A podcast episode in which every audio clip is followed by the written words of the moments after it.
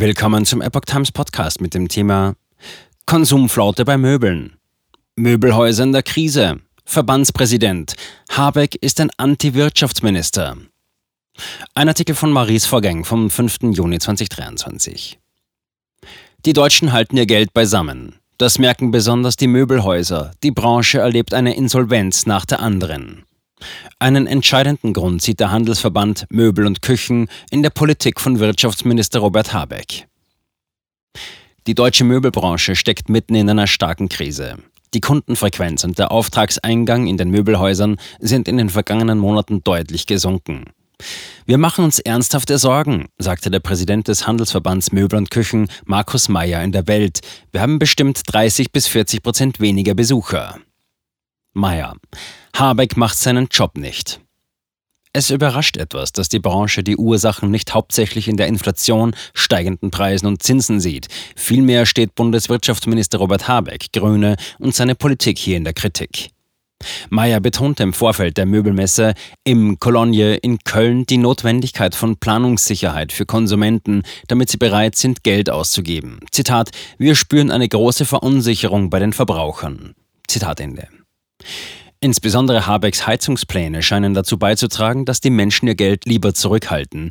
Diese hätten Angst, demnächst Zehntausende Euro zusätzlich wegen der von der Bundesregierung geplanten Heizungsreform ausgeben zu müssen. Meyer bemängelte, dass Habecks Arbeit derzeit ideologisch getrieben wäre. Zitat, er macht nicht den Job, der ihm übertragen wurde. Wir haben gerade keinen Wirtschaftsminister mehr in Deutschland, wir haben einen Anti-Wirtschaftsminister. Zitat Ende. Der Verband fordert daher gezielte politische Maßnahmen und klare Kommunikation, um den Konsum wieder zu stärken und die Verbraucher zu entlasten. Eine Insolvenz nach der anderen. Anfang Mai meldete die Möbelhauskette Who's Perfect aus München ihre Insolvenz an, wie T-Online berichtet. Als Grund für die finanziellen Schwierigkeiten gab das Unternehmen Inflation und das zurückhaltende Kaufverhalten der Kunden an. Anschließend reihte sich Mitte Mai auch die Willi Schillig Polstermöbelwerke GmbH und Co. KG in die immer länger werdende Liste insolventer deutscher Möbelunternehmen ein. Dazu stellte das Unternehmen beim Amtsgericht Coburg einen Antrag auf Eröffnung eines Insolvenzverfahrens in Eigenverwaltung, berichtet der Möbelmarkt. Bereits seit Beginn der Corona-Pandemie steckt der Markt für Lederpolstermöbel in starken Turbulenzen. Willi Schillig hatte mit zwei Lockdowns, stark steigenden Energiepreisen und in die Höhe schnellenden Rohstoffpreisen zu kämpfen. Ganz aktuell macht die extreme Kaufzurückhaltung dem Hersteller schwer zu schaffen. In den vergangenen Wochen war die Nachfrage nach Polstermöbeln nochmals deutlich eingebrochen, bestätigte das Unternehmen.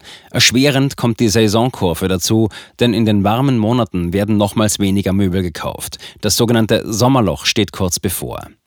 Die immer noch ungeklärten Fragen im Hinblick auf eine sichere Energieversorgung sowie die geopolitischen Unsicherheiten drücken die Stimmung zusätzlich. Dennoch wolle das Unternehmen seinen Betrieb fortführen. Erik Stamberger, Enkel des Firmengründers Willi Schillig und CEO, unterstreicht, meine ganze Familie war in drei Generationen immer mit Leidenschaft dabei, denn unser Herz schlägt für Sofas. Dies wollen wir mit allem Engagement auch weiterhin tun. Zitat Ende.